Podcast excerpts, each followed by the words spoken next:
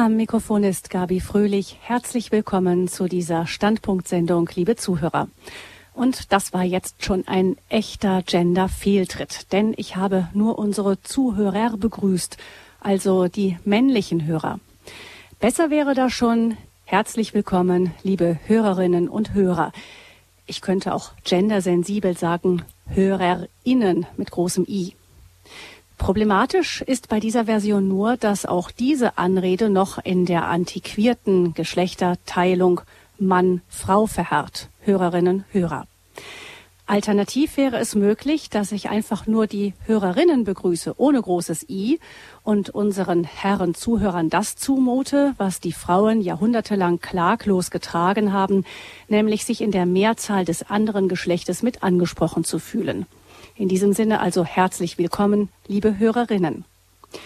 Die Uni Leipzig macht das übrigens so. Ganz gendersensibel gibt es dort nur noch Professorinnen, egal ob diese mit den traditionellen männlichen Geschlechtsorganen ausgestattet sind oder nicht. Ganz abenteuerlich klingt das dann, wenn die Begrüßung so lautet, Guten Abend, Herr Professorin. Guten Abend also auch unseren Herren Hörerinnen. Aber wir finden noch mehr sprachliche Finessen im Deutschen, mit denen ich Sie ganz geschlechtersensibel begrüßen kann. Herzlich willkommen, liebe Zuhörende. Etwa, das wäre ganz neutral, so wie die Studierenden, die mittlerweile die veralteten Student Groß-Inen in ganz Deutschland abgelöst haben. Oder wie die mit dem Fahrrad fahrenden, zu Fuß gehenden und Fahrzeugführenden mit denen das Verkehrsministerium seine Straßenverkehrsordnung sensibel gegendert hat. Wer glaubt, dass damit jetzt schon alles gesagt wäre, der hat den neuesten Fortschritt verpasst, nämlich die Sprachrevolution der Uni Berlin. Um den Normen dort entsprech zu entsprechen, da müsste ich Sie jetzt nämlich mit folgendem Gruß willkommen heißen. Herzlich willkommen, liebe Zuhörer X oder wahlweise auch herzlich willkommen, liebe Zuhörer mit A. Ich könnte mir irgendetwas anderes auch ausdenken, etwa Willkommen, liebe Zuhörer, was auch immer, denn die Berliner Uni empfiehlt, der eigenen Fantasie freien Lauf zu lassen, um niemanden durch seine Sprache auf ein vorgegebenes Geschlecht zu reduzieren. Sie ahnen es, verehrte Zuhörer X oder wie auch immer, heute Abend in dieser Standpunktsendung geht es um Gender. Ganz genau geht es um Gender Gaga wie eine absurde Ideologie unseren Alltag erobern will. Und da wir heute am dritten Adventssonntag die Freude besonders im Blick haben, an diesem Gaudete-Sonntag verspreche ich Ihnen durchaus auch etwas Spaß bei diesem an sich ernsten Thema, denn unser Gast ist Birgit Kelle. Sie hat ein gleichnamiges Buch geschrieben, wird zum Thema Gender als Sachverständige regelmäßig durch Sendungen, Interviews und Veranstaltungen gereicht und hat sich dabei schon zahlreiche Beschimpfungen anhören müssen. Faschistische Hete und gefährlich gehören dabei noch fast zu den harmlosen. Herzlich willkommen also dieser gefährlichen Referentin Birgit Kelle in dieser Sendung. Grüße Gott. Hallo. Frau Kelle, wenn man Sie dann und wann im Fernsehen sieht, etwa bei Hart aber fair oder in anderen streitbaren Diskussionsrunden, Sie vertreten da schon Meinungen, die zumindest nicht im Mainstream der Medien liegen, wenn man so sagen kann. Wie geht es Ihnen da eigentlich, wenn Ihnen da so eine ganze Empörungswelle entgegenschlägt? Sind Sie das schon gewöhnt oder haben Sie da manchmal auch noch weiche Knie? Ja, so erschreckend es klingt, man gewöhnt sich in der Tat daran.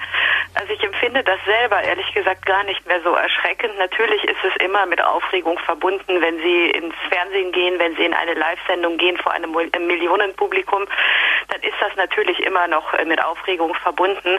Aber ehrlich gesagt äh, empfinde ich es persönlich nicht so, als stünde ich mit einer Minderheitenmeinung irgendwo im Fernsehen, sondern ich bin mir sehr sicher, dass ich für eine Mehrheit in diesem Land spreche. Und dann nimmt man das eigentlich ganz locker. Frau Kelle, vielleicht ein paar ganz kurze Hintergründe zu Ihrer Person. Sie stammen aus Rumänien, sind Rumänien-Deutsche. Sie ja. haben in Freiburg studiert, einige Semester Rechtswissenschaften, arbeiten seit Jahrzehnten als ähm, Publizistin, Journalistin, Buchautorin, unter anderem für die Welt, den Fokus oder das Online-Portal The European. Sie sind ja. verheiratet, haben vier Kinder. Sie streiten für einen neuen Feminismus. Ähm, Sie sind Vorsitzende des Vereins Frau 2000 plus und sitzen ja. auch im Vorstand bei den New Women for Europe, also einem Dachverband von zahlreichen kleineren Frauenverbänden in ganz Europa. Ähm, Verein Frau 2000 plus und dieses Engagement auch europaweit. Für welches Frauenbild streiten Sie da? Wissen Sie, wir haben Frau 2000 Plus mit ein paar Freundinnen gegründet vor, ich glaube, so sieben Jahren, weil wir irgendwann realisiert haben, dass immer, wenn in Deutschland über Frau und Familie diskutiert wird, die immer gleichen Frauen im Fernsehen sitzen oder in den Medien zu Wort kommen, die in der Regel Forderungen aufstellen für die Frau in Deutschland, äh, mit denen sie uns überhaupt nicht erreichte. Das heißt, äh, wir waren irgendwie gar nicht vertreten mit unserer Position. Und da saßen aber immer Frauen, die sagten, sie sprechen für die Frau. Und da saß ich immer vom Fernseher und dachte, nee, für mich sprichst du gar nicht. Ganz im Gegenteil, ich will eigentlich etwas völlig anderes. Und so haben wir irgendwann diesen Verein gegründet, äh, aus diesem, äh, äh, ja, aus dem Willen heraus, äh, uns selber zu artikulieren. Dass wir gesagt haben, wenn wir mit unseren Positionen, die doch durchaus abweichen oft vom, äh, von dem, was äh, im feministischen Mainstream so behauptet wird, dann müssen wir selber uns zu Wort melden. Dann müssen wir selber in die Öffentlichkeit und dann müssen wir klar machen, äh, wenn über Frau und Familie diskutiert wird, dann gibt es auch innerhalb der Frauen durchaus ganz verschiedene Meinungen und nicht immer nur eine. Und äh, so haben wir diesen Verein gegründet und äh, sind jetzt inzwischen nach ein paar Jahren doch erfolgreich damit, dass wir auch gehört werden. Ich habe eben gesagt, Sie sind seit Jahrzehnten im Journalismus. Ganz so lange ist es noch nicht. Viele Jahre ist es aber auf jeden Fall. Man so wirft alt bin ich ja noch gar eben, nicht. genau. das wollte ich damit indirekt gesagt haben. Ähm, was wirft, man wirft Ihnen, Frau Kelle, oft vor, Sie seien eine Antifeministin. Ähm, Sie, man könnte auch sagen, Sie profitieren doch eigentlich von der Frauenbewegung. Ohne die Möglichkeit, dass Frauen in der Öffentlichkeit auch gehört werden, könnten Sie eigentlich auch gar nicht so aktiv sein. Das stimmt einerseits. Nur andererseits denke ich immer, ich kann mich aber jetzt auch nicht für den Rest meines Lebens in den Staub werfen und sagen, danke, liebe feministische Bewegung. Sondern wenn diese feministische Bewegung, die dafür gekämpft hat, dass ich als Frau genauso selbstverständlich am politischen Prozess teilnehme, meine Meinung sage, meinen Beruf habe, selber entscheide, wie ich leben will, ähm, also wenn man das erkämpft hat, dann muss man anschließend allerdings auch damit leben, dass eben Frauen unterschiedliche Meinungen haben. Und nicht, dass dann alle Frauen äh, nach wie vor äh, die nächsten 100 Jahre runterbeten, was der Feminismus alles so äh, gesagt hat. Ich finde, es ist doch eigentlich eben, man könnte das ja als Sieg des Feminismus betrachten, dass wir heute eben Frauen wie ich in der Öffentlichkeit sprechen. Nur stelle ich dann eben fest, es gibt so ein, ein gewisses Generationengefälle. Man kann fast sagen, ich bin sozusagen, gehöre zur Töchtergeneration der Feministinnen. Für uns hat man gekämpft. Und jetzt stellen äh, die Mütter des Feminismus fest, dass ihre Töchter teilweise offensichtlich entgleisen aus ihrer Sicht und gar nicht das tun, wofür man gekämpft hat, sondern plötzlich ganz andere Wege einschreiten. Und ich halte das aber für legitim. Und wissen Sie, äh, mich als Antifeministin zu benennen, ich habe mich ja nicht selber so genannt. Ähm, es ist einfach nur so, sobald Sie von diesem Mainstream abweichen und von dem abweichen, was eben als feministische Forderung im Raum steht, dann wird man sofort als Antifeministin bezeichnet. Ich kämpfe auch für Frauen. Ich kämpfe vor allen Dingen auch für verheiratete Frauen, für Mütter. Ich gehe einfach nur in eine andere Richtung, aber das ist im großen feministischen Plan offensichtlich nicht vorgesehen, dass eine Frau in eine andere Richtung läuft und deswegen nennt man mich eben Antifeministin. Ich kann damit leben. Hm. Aber ich meine, ich, wenn ich es mir so anschaue, was Sie so alles ähm, neben der Familie her so tun, Sie haben die vier Kinder, aber das ganz traditionelle Rollenbild, dass Sie alleine zu Hause sitzen und sich nur um die Kinder kümmern, das ist bei Ihnen ja auch nicht der Fall nicht mehr, kann man mhm. sagen. Also 12, 13 Jahre war das durchaus so der Fall, äh, als die Kinder alle noch äh, wirklich klein waren. Jetzt ist es so, dass unsere Jüngste inzwischen sieben Jahre alt ist, die älteste ist auf dem Weg 17 zu werden.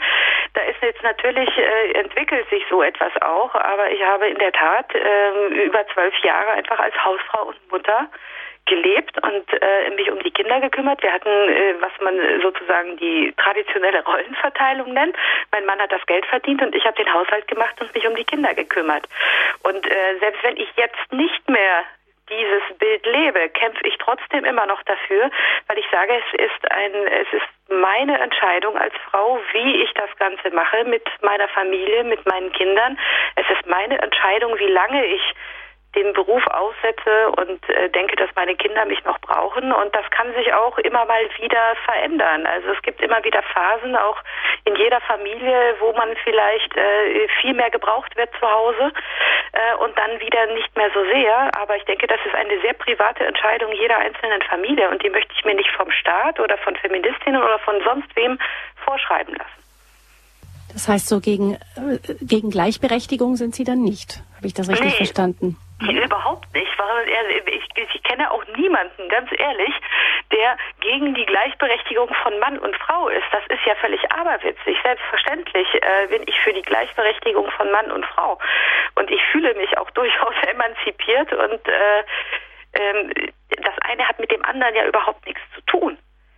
Die Frage, was, äh, wie Gleichberechtigung definiert wird, ist doch offensichtlich hier das Problem dass äh, ähm, anscheinend andere Menschen eine andere Vorstellung davon haben, was man dann tun muss, wenn man so ein gleichberechtigtes Leben führt.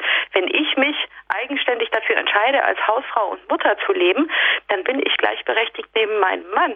Wir begegnen uns auf Augenhöhe, aber wir nehmen unterschiedliche Rollen ein in unserer Familie. Aber wie gesagt, das entscheiden mein Mann und ich durchaus äh, unter vier Augen kommen wir ganz gut zurecht und wir brauchen keine Gleichstellungsbeauftragte, um unsere Ehe zu regeln. Ah, das ist dann was anderes als Gleichstellung, die Gleichberechtigung. Genau, genau. Das, das Problem ist, glaube ich, dass wir diese Begriffe in der öffentlichen Wahrnehmung sich inzwischen verschoben haben. Also früher sprach man in der Tat von Gleichberechtigung von Mann und Frau. Damit wollte man sagen, Frauen sollen das gleiche Recht haben, auch all das zu tun, was Männer tun. Und das halte ich für völlig legitim und selbstverständlich. Und das haben wir ja in Deutschland inzwischen auch absolut umgesetzt. Es gibt keine rechtliche Ungleichheit mehr zwischen Mann und Frau. Frauen können heute alles, wenn sie wollen. Heute reden wir aber nicht mehr von Gleichberechtigung von Mann und Frau, sondern eben immer von Gleichstellung. Das ist im Vergleich zur Gleichberechtigung sozusagen Ergebnisgleichheit. Also während, während äh, die Gleichberechtigung Chancengleichheit von Mann und Frau meint, meint die Gleichstellung Ergebnis, Ergebnisgleichheit. Das heißt, aus, äh, aus dieser Perspektive ist die Gleichstellung von Mann und Frau immer erst dann erreicht, wenn Frauen nicht nur das Recht haben, das Gleiche zu tun wie Männer, sondern wenn sie es auch dann tatsächlich tun. Nur das wiederum ist in meinen Augen wiederum ein neues Diktat. Denn warum sollte ich denn das tun, was mein Mann tut? Ich halte das, und das ist vielleicht auch das, ich werde immer äh, gefragt, ja, was meinst du denn mit so einem femininen Feminismus? Das ist das, wofür wir bei Frau 2000 Plus stehen. Dass wir sagen, ähm, wir halten es nicht für feminin, dass wir jetzt das gleiche Leben führen dürfen wie unsere Männer. Was denn ist denn um Himmels Willen daran weiblich, dass ich jetzt das Leben meines Mannes leben darf, sondern wenn wir von von äh, einem von weiblicher Emanzipation sprechen, dann müssen wir müssen wir doch einen Weg finden, der auch explizit weiblich sein darf und der sich eben auch dadurch, dass er weiblich und nicht männlich ist, unterscheidet vom Mann. Ich denke, das ist jetzt ähm, schon Zündstoff äh, für jemanden, der es gewöhnt ist, in Richtung Gender Mainstream zu denken. Sie haben Ihr neuestes Buch genannt Gender Gaga. Ähm, wie sind Sie eigentlich auf dieses Thema Gender gestoßen? Ja, es ist mir quasi vor die Füße gefallen. Wissen Sie, wenn Sie sich auch nur ansatzweise mit dem Thema Feminismus beschäftigen, ich habe mich quasi für mein, für mein erstes Buch mit der Frage des Feminismus beschäftigt und der Frage, warum sind wir eigentlich heute in einer Gesellschaft, in der offensichtlich äh, viele ein Problem damit haben, dass Frauen einfach bei ihren Kindern bleiben, dass Frauen ihre Kinder noch selber erziehen, dass sie nicht äh, die gleiche Berufstätigkeit einschlagen wie ihr Mann. Und dann äh, habe ich mir eben das erste Mal in meinem Leben mit äh, den feministischen Theorien beschäftigt und dort stößt man automatisch auf das Thema Gender Mainstreaming, weil Gender Mainstreaming sozusagen als Synonymwort verwendet wird für weibliche Emanzipation. Und äh, wenn Sie über, über Frauen und Familienpolitik heute reden, dann kommen Sie am Thema Gender überhaupt nicht mehr vorbei. Also ich habe dieses Thema nicht gesucht, sondern es ist sozusagen zu mir gekommen.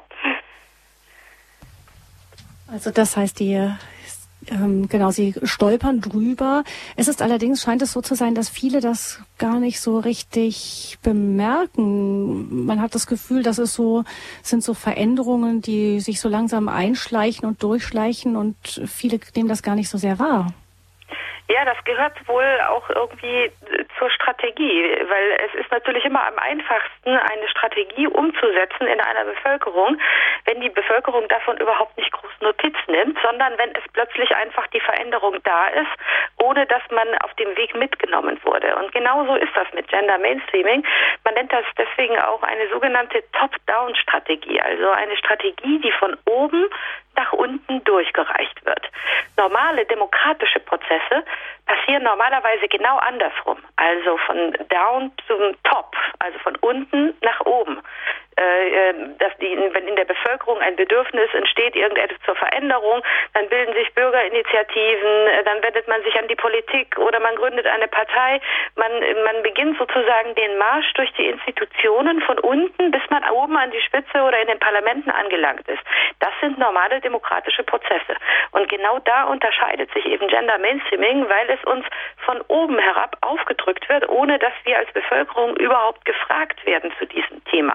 Und deswegen haben natürlich auch viele diese Veränderungen bislang überhaupt nicht so richtig zur Kenntnis genommen, aber es poppt jetzt so langsam im Bewusstsein auf, weil es sich an vielen verschiedenen Stellen plötzlich zeigt. Also angefangen, Sie haben in Ihrer Einleitung schon äh, sehr ausführlich über die Frage der Sprache schon die Beispiele genannt, dass plötzlich überall gegenderte Sprache auftaucht, dass wir in Online-Texten plötzlich schon äh, seltsame Wortkombinationen mit Unterstrichen und Sternchen haben, das ist dann gendersensibel.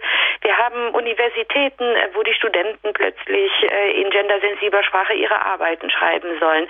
Wir haben die Antidiskriminierungsstelle des Bundes, die nur noch in gegenderter Sprache äh, ihre ganzen Schriftstücke herausnimmt. Wir gendern inzwischen alles. Wir gendern Budgets, wir haben Genderbeauftragte, wir gendern sogar Spielplätze, damit sie gendergerecht gebaut werden. Ähm, es, es kommt also überall, bricht es jetzt langsam in den Alltag durch und dadurch nehmen die Menschen Menschen das überhaupt das erste Mal wahr, können aber in der Regel überhaupt nicht genau erklären, was das Ganze eigentlich soll. Es ist nur plötzlich da und alle kriegen immer gesagt, ja, das ist doch irgendwie Gleichberechtigung. Das ist doch einfach nur das englische Wort für Gleichberechtigung von Mann und Frau. Und dagegen kannst du doch gar nichts haben. Ja, und dann stehen die Leute da mit offenem Mund und denken, na ja, aber irgendwie finde ich das komisch, aber ich weiß gar nicht, was ich sagen soll. Das heißt, ähm, wenn Sie jetzt mal so ein paar Beispiele nennen noch von dem, was denen da an, an echten Blüten bei ihren Nachforschungen begegnet ist? Was würden Sie da erzählen? Ja, es ist, äh, deswegen heißt ja auch mein Buch Gender Gaga, weil ich, weil ich äh, davon ausgehe, es ist, wenn man das Ganze für Satire halten würde, dann wäre das eigentlich eine ganz lustige Angelegenheit. Das Problem ist aber, dass die das alle ernst meinen. Also angefangen von äh, den äh, aberwitzigen Diskussionen über Ampelweibchen, die wir jetzt in verschiedenen Großstädten führen. Also, dass Diskriminierung von Frauen anscheinend auch stattfindet, ähm, äh, jedes Mal, wenn ich eine Straße überkreuze, weil ich mich ständig als äh, mit Ampelmännchen konfrontiert sehe und als aufrecht emanzipierte Frau anscheinend nicht irgendwie über die Straße gehen kann, wenn mir nur ein Ampelmännchen entgegenleuchtet. Also wollen, will man in Berlin jetzt 50 Prozent Ampelweibchen einführen, damit wir als Frauen auch emanzipiert am Straßenverkehr teilnehmen können. Oder äh, wenn Sie sich äh, angucken, was äh, was los ist mit äh, auch in Berlin wieder mit den Unisex-Toiletten, die jetzt gerade überall eröffnet werden. Also es reicht jetzt nicht mehr, dass wir zwei Klotüren haben für Mann und Frau. Nein, wir brauchen jetzt eine dritte, weil ja plötzlich angeblich es viel mehr Geschlechter gibt noch als nur Mann und Frau. Also brauchen wir jetzt eine dritte Tür. Das heißt, in Berlin haben wir in absehbarer Zeit keinen vernünftigen Flughafen, wenn Sie dorthin reisen wollen, aber Sie haben jetzt drei Türen, wenn Sie aufs Klo müssen. Wir haben äh, aberwitzige Studien. Wir haben inzwischen 200 Gender-Lehr, fast 200 Gender-Lehrstühle in Deutschland, die sich alle mit seltsamen Studien befassen. Äh, also bis hin dazu, äh, ob äh, Roboter eigentlich männlich oder weiblich gebaut werden sollen. Wir machen äh, sogar über die Theologie des Leibes äh, wird äh, aus Gender-Perspektive geforscht. Wir forschen, wir, wir bringen äh, Gender, die Gender-Perspektive derzeit in alle möglichen Studienfächer hinein. Also Beispiel in, äh, auch in Berlin. Berlin ist sowas wie ein Gender-Mecker in Deutschland, müssen Sie wissen. Ähm, in Berlin können Sie nicht mal Forstwirt werden, wenn Sie nicht auch ein, ein Semester einen Kurs Gender Studies äh, belegt haben, wo man sich fragt, ja, wofür das Ganze? Äh, wir haben, das sind dann so Studien, also eine meiner Lieblingsstudien, die da zum Beispiel erstellt wurde, ist Gender Mainstreaming im Naturpark Eifel. Da hat man also 30.000 Euro hat das Ganze gekostet, hat man investiert, ähm, um Gender Mainstreaming im Naturpark Eifel umzusetzen. Ergebnis dieser bahnbrechenden Studie war, Männer und Frauen erleben den Wald unterschiedlich. Dafür haben wir 30.000 Euro ausgegeben. Oder nehmen Sie in Wien auch unglaublich. Das Veterinärmedizinische Institut in Wien hat eine Gender-Studie darüber gemacht, ähm, ob es für ein Pferd eigentlich einen Unterschied macht, ob ein Mann oder eine Frau auf seinem Rücken reitet. Und wissen Sie, was dabei rauskam? Dem Pferd ist es völlig egal. Das sind die Dinge, über die ich mich aufrege, weil mein Thema ist ja eigentlich Familienpolitik. Und da kriege ich immer gesagt, wir haben kein Geld. Wir haben nie Geld, wenn es um Familiensachen geht. Wir haben nie Geld, wenn es um Mütter geht. Aber wir haben Geld, um 200 Lehrstühle zu finanzieren, um unfassbare Studien zu finanzieren. Und ich habe dir nur ein paar Beispiele jetzt gerade genannt. Dafür ist offensichtlich immer Geld da. Und ähm, der Nutzen dieser ganzen Forschung erschließt sich mir nicht. Und dazu wird es dann auch noch gefährlich, wenn dieses ganze seltsame Denken inzwischen die ganzen pädagogischen Bereiche mit okkupiert. Sie können diese äh, sämtliche Studiengänge, Soziologie, Pädagogik und so weiter, können Sie ohne Gender, äh, ohne die Genderperspektive gar nicht mehr studieren. Und man bringt dieses ganze Gedankengut über die pädagogischen Studiengänge jetzt in alle Kindergärten, in alle Schulen hinein. Und da fängt es an, mich dann aber auch richtig aufzuregen. Da ist dann Schluss mit lustig. Hm. Ja, ich höre so aus, auf der einen Seite könnte man ja sagen, naja gut, ich meine, eine dritte Tür, äh, ich kann ja immer noch zu den Frauen auf die Toilette gehen, wenn ich das möchte, das muss mich noch nicht so sehr stören, aber wenn es dann um die Steuergelder geht, die dafür ähm, ausgegeben werden, wo man sagt, man könnte es eigentlich an anderer Stelle besser gebrauchen, ist vielleicht schon doch ein Grund, sich einzumischen, zumal wenn es dann sozusagen zur Direktive von oben für das Bildungssystem wird. Da kommen wir gleich sicher nochmal ja. stärker drauf zu sprechen. Vielleicht noch so eine Zwischenfrage. Gibt es eigentlich das auch in anderen Sprachen? Sie haben jetzt also Deutschland, Österreich genannt. Ähm, haben andere Sprachen das auch, diese Versuche, die Sprache durchzugendern? Also es gibt auch in anderen Ländern diese Ansätze, wobei es eben immer auch sprachlich äh, sehr unterschiedlich ist, je nachdem, was eine, also wie eine Sprache überhaupt gebaut ist. Also Sie haben zum Beispiel im Englischen hat man gar nicht so sehr den Bedarf, ähm, äh, die Frau sozusagen sichtbar macht, so, sichtbar zu machen in der Sprache, weil man sowieso ähm, eben eine eher äh, geschlechtsneutrale Sprache besitzt. Aber wir haben zum Beispiel andere Länder wie Schweden. In Schweden äh, hat man sogar ein eigenes ähm, genderneutrales Personalpronomen erfunden. Ein künstliches Personalpronomen.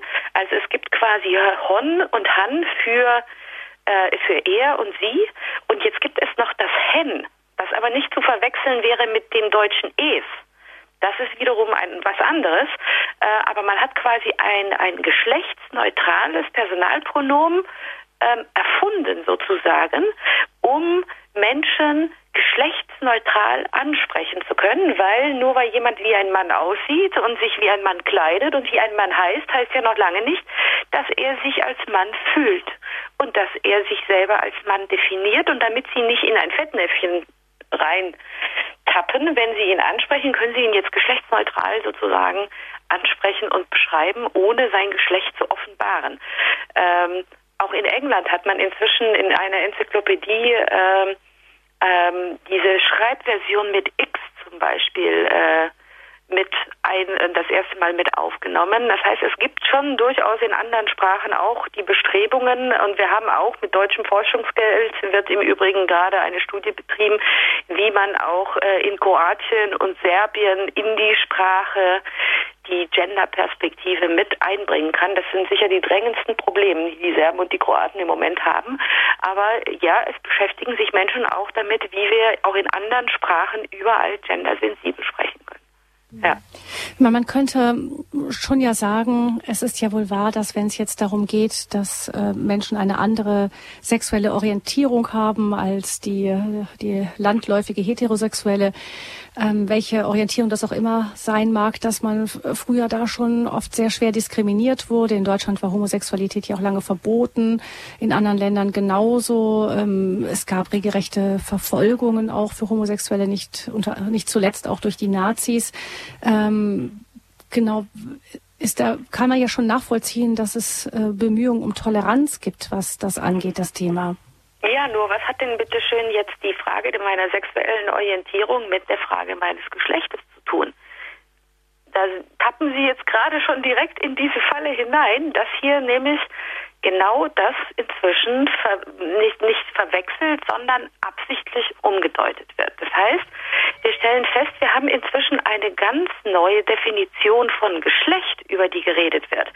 Ähm, also man kann fast sagen, dass diese ganze Genderbewegung im Prinzip eine zweite Welle gerade erlebt. Also in den Anfängen, als äh, Gender Mainstreaming tauchte ja das erste Mal auf als Begriff bei der Weltfrauenkonferenz in Peking äh, und wurde dort quasi als Handlungsmaxime äh, sozusagen äh, ähm, freiwillig von der UN dann übernommen.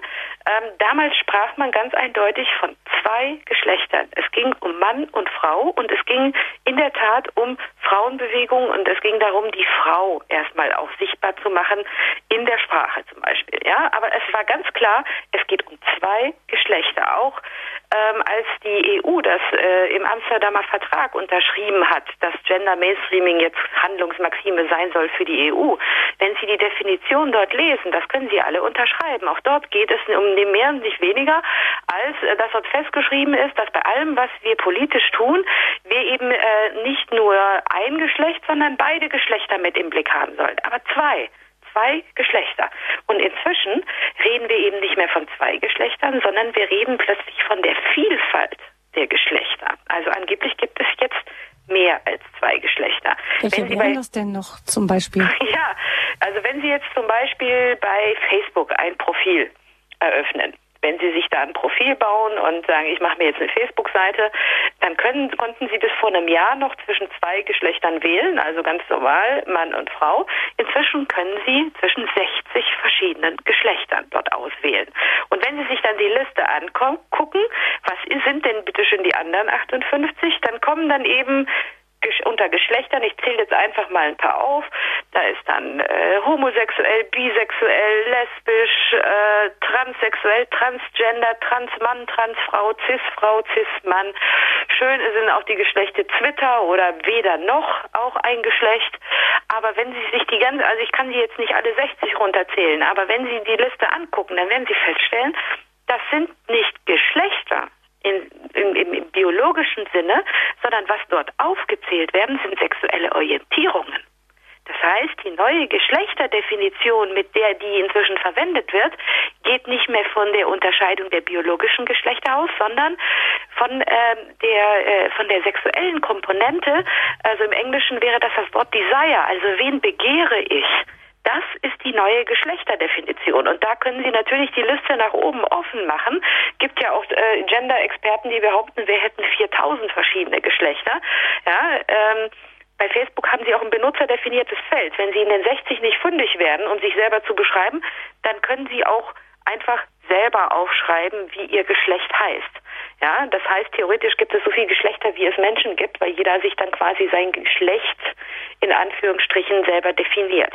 Nur. Also das, das, heißt, Frau Keller hat das richtig verstanden. Es geht jetzt nicht mehr darum, dass ich eine Frau bin, die eine lesbische Orientierung hat, zum Beispiel, sondern oder eine heterosexuelle oder wie auch immer, äh, sondern dass man dann eben durch das, was man, wozu man sich hingezogen fühlt, dann sein Geschlecht definiert. Genau, genau. Das heißt, die neue Geschlechterdefinition ist die sexuelle Orientierung, weil wenn Sie diese Listen durchgucken, dann stellen Sie ja fest, am Ende des Tages sind die ja auch irgendwie entweder Männer oder Frauen, weil selbstverständlich ist die lesbische Frau eine Frau und die bisexuelle Frau ist eine Frau und der schwule Mann ist ein Mann. Und selbst wenn ein Mann beschließt, ich, ich, ich äh, lebe ab morgen als Frau, ist, bleibt bleibt er biologisch immer noch ein Mann.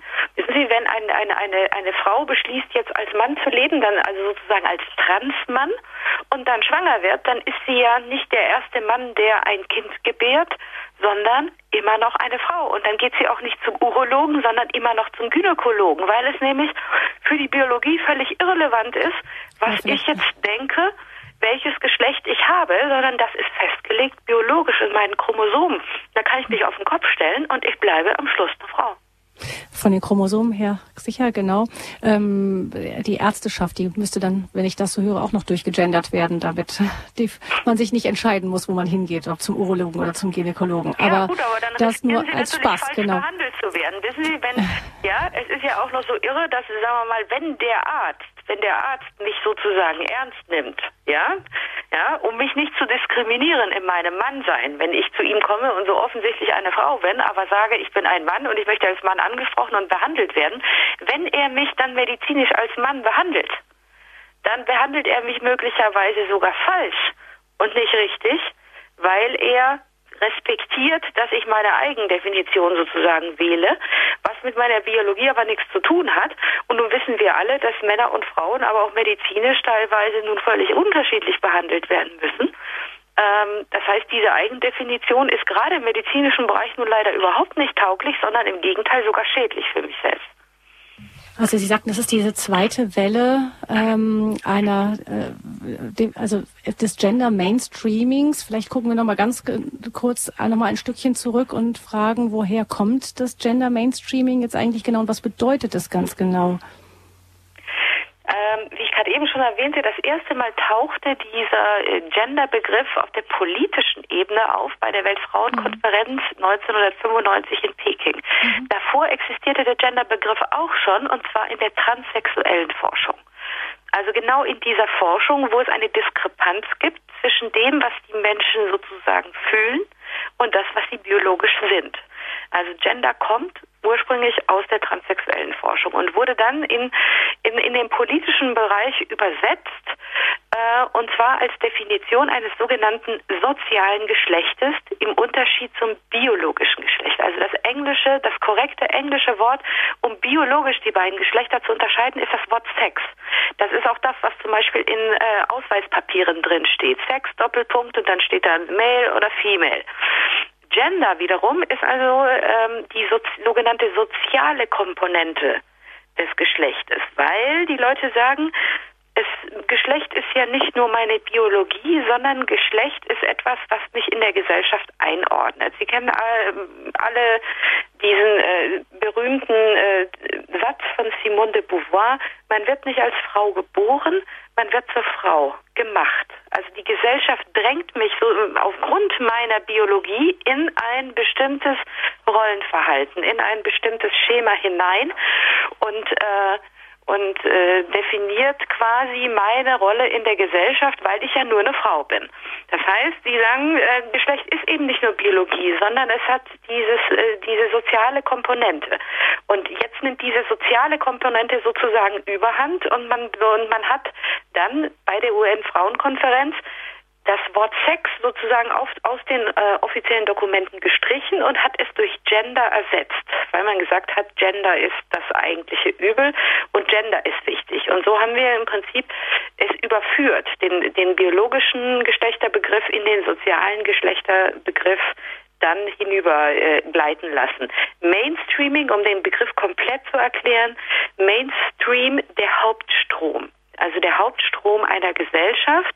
Gender Mainstreaming heißt also, die Gender-Perspektive, also die besondere Berücksichtigung äh, der, des, äh, der Dimension Geschlecht, soll in den gesellschaftlichen Hauptstrom einfließen und wir sollen alles, was wir tun, immer unter der Geschlechterperspektive noch einmal genauer betrachten, bevor wir etwas beschließen, sodass wir quasi, egal was wir politisch tun, alles immer mit der Perspektive auf verschiedene Geschlechter betrachten. Und wie gesagt, am Anfang mit der Perspektive auf zwei Geschlechter und inzwischen mit der Perspektive auf die sogenannte Vielfalt der Geschlechter, die jetzt auf der Skala nach oben offen ist. Das heißt, beim äh, Gender geht es gar nicht so sehr darum, dass man leugnet, dass es biologisch ein bestimmtes Geschlecht gibt, sondern ähm, das Gender Mainstreaming sagt, das biologische Geschlecht spielt eigentlich kaum eine Rolle und das soziale Geschlecht äh, wird nicht durch das biologische bestimmt, sondern genau, schlicht und genau. einfach durch das, was die Gesellschaft die daraus gemacht hat. Ja, die leugnen natürlich nicht die äh, äh, biologische Unterscheidung zwischen Mann und Frau. Es wäre ja auch ziemlich dämlich, etwas so Offensichtliches zu leugnen, ähm, sondern es ist einfach diese Behauptung im Raum, dass diese biologische ähm, ähm, Determinierung, also die, wie ich auf die Welt komme, einfach ähm, sozusagen irrelevant ist, sondern ich äh, es so weit gehen kann, dass eben die äh, biologische und die soziale Geschlechtskomponente komplett voneinander abweichen kann. Also dass die Behauptung steht also im Raum, dass ich selber definieren kann, wie welches Geschlecht ich habe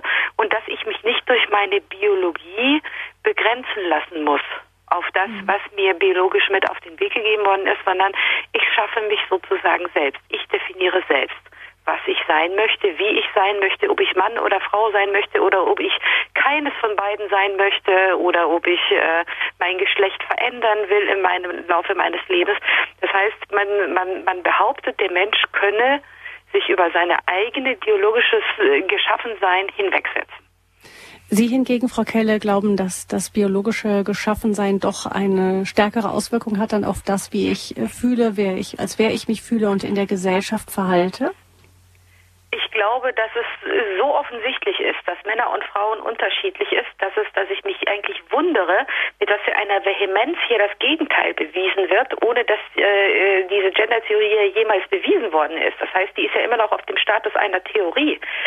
Ähm, Männer und Frauen unterscheiden sich in ihrem Wesen, sie unterscheiden sich in ihrer Biologie, in ihrem Hormonhaushalt und selbstverständlich wirkt sich das auch auf das aus, was wir dann in unserem Leben tun.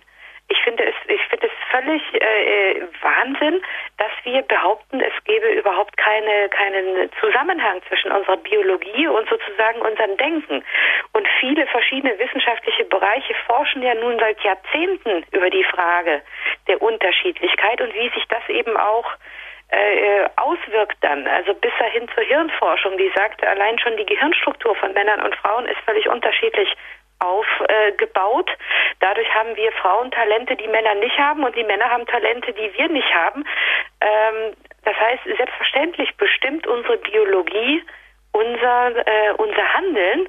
Jetzt einfach die Behauptung in den Raum zu stellen, das eine habe mit dem anderen nichts zu tun, setzt sich ja über äh, die Biologie hinweg und behauptet einfach etwas, äh, was wissenschaftlich widerlegt worden ist. Also man kann sagen, Gender Mainstreaming äh, leugnet 300 äh, Jahre biologische Forschung.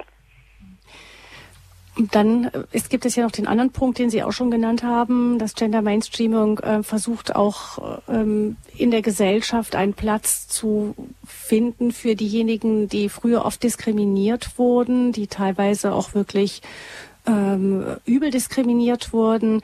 Was sagen Sie dazu? Einfach, dass es da auch um mehr Toleranz geht und vielleicht auch um einen neuen Platz in der Gesellschaft für Menschen mit einer zum Beispiel homosexuellen Neigung. Ich glaube, dass wir diese Themen auch voneinander trennen müssten eigentlich, weil ich, äh, weil die Geschlechterfrage für mich keine Frage ist der sexuellen Orientierung erst einmal, sondern äh, dass die sexuelle Orientierung etwas ist, was äh, ähm, was wir in der Frage der Geschlechterpolitik, äh, dass das dort überhaupt nicht reingehört. Ähm, selbstverständlich, wie sagen, sind wir doch alles für Toleranz. Ich weiß gar nicht irgendwie, warum so auf dieser Toleranz rumgeritten wird. Es ist doch inzwischen wirklich eine, eine haben wir doch eine, eine Gesellschaft bei uns in Deutschland, wo in meinen Augen Diskriminierung so überhaupt nicht mehr stattfindet. Das heißt, hier wird ja ein Opferstatus zelebriert, der in meinen Augen schon gar nicht mehr da ist. Also wo werden denn um Himmels Willen Homosexuelle denn schon noch diskriminiert? Wir haben, wir hatten einen homosexuellen Außenminister sogar in Deutschland. Ähm, also wenn das möglich ist in unserem Land, dann frage ich mich, wo ist denn hier bitte schön die Diskriminierung noch? Äh, wir haben ständig in, durch die Presse irgendwelche Outings, ständig outet sich irgendjemand als Homosexueller. Ich habe das Gefühl, dass die meisten Leute schon langsam ermüdet sind von diesen Outings, weil man sich fragt, ja gut, okay, du bist schwul, der und? Ähm, ja, was soll ich jetzt mit der Nachricht anfangen? Also es ist eine derartige Normalität in diesem Bereich in meinen Augen schon längst erreicht in unserer Gesellschaft, dass ich mich frage, warum wir eigentlich so vehement immer noch darauf rumreiten, dass hier Diskriminierung stattfindet. Also ich sehe, ich sehe, wie ich sagen, den Handlungsbedarf nicht mehr in diesem Ausmaß. Also es geht nicht um Intoleranz, sondern es geht um dieses Durchdrücken eines neuen Weltbildes. Bis wohin äh, reicht das Ganze eigentlich? Sie haben ja, vorhin schon angereicht, das geht bis geht wirklich um bis in Institutionen. Das mhm. Problem ist, es geht gar nicht mehr um Toleranz, sondern wir haben ja im Prinzip eine neue Forderung im Raum und die heißt Akzeptanz. Mhm. Also während diese ganze Bewegung, diese ganze schwulen Lesbenbewegung hat äh, zwei Jahrzehnte Toleranz gefordert. Es, es war immer der Begriff Toleranz. Wir sollen alle tolerant sein, äh, wir sollen äh, niemanden mehr diskriminieren. Alles okay, finde ich auch völlig in Ordnung, wobei ich mal der Meinung bin, also, äh, mir reicht das Wort Respekt. Wenn wir alle respektvoll miteinander umgehen, weil es gibt ja auch Menschen unterscheiden sich ja nicht nur aufgrund ihrer sexuellen Orientierung, sondern es gibt viele Merkmale, die uns unterscheiden. Und es gibt viele Möglichkeiten, andere Menschen zu diskriminieren, auch aufgrund von anderen Merkmalen. Insofern äh, ist, sagen wir mal, die sexuelle Orientierung nicht die einzige, weswegen wir tolerant mit anderen Menschen umgehen müssen, weil wir uns auf vielfältige Weise unterscheiden. Äh, wir brauchen auch Respekt gegenüber behinderten Menschen. Es gibt dicke Menschen werden diskriminiert, rothaarige werden diskriminiert, äh, in den Schulen äh, werden äh, sehr gute Schüler diskriminiert und die ganz schlechten werden auch diskriminiert. Es gibt so viele verschiedene Varianten, wie wir anderen Menschen wehtun können. Und hier brauchen wir insgesamt ein respektvolles Miteinander. Ähm, und die sexuelle Orientierung ist in meinen Augen, sagen wir mal, eine Komponente von vielen. Aber sie ist kein herausragendes Merkmal das ich jetzt so wahnsinnig in den, in den Vordergrund stellen würde. Aber dieser Begriff Toleranz reicht inzwischen zumindest diesen Lobbygruppen nicht mehr aus, sondern die neue Forderung ist Akzeptanz. Und jeder, der mal Latein hatte, ähm, der weiß den Unterschied vielleicht zwischen Toleranz und Akzeptanz. Für die, die es nicht hatten, ähm, möchte ich es mal kurz erklären. Toleranz, tollere, kommt von erdulden. Tollere, erdulden. Das heißt, Toleranz brauche ich, um, um tolerant zu sein, ist erstmal Grundvoraussetzung, dass es verschiedene Meinungen im Raum gibt. Denn wissen Sie, wenn wir uns schon einig sind, dann müssen wir nicht mehr tolerant sein, weil ich muss ja nicht tolerant sein einer Meinung gegenüber, die ich sowieso gutheiße. Ja, das heißt, Toleranz braucht es immer dort, wo widerstreitende Meinungen im Raum stehen und man sich trotzdem respektvoll gegenüberstehen muss. Also zum Beispiel in einem Parlament.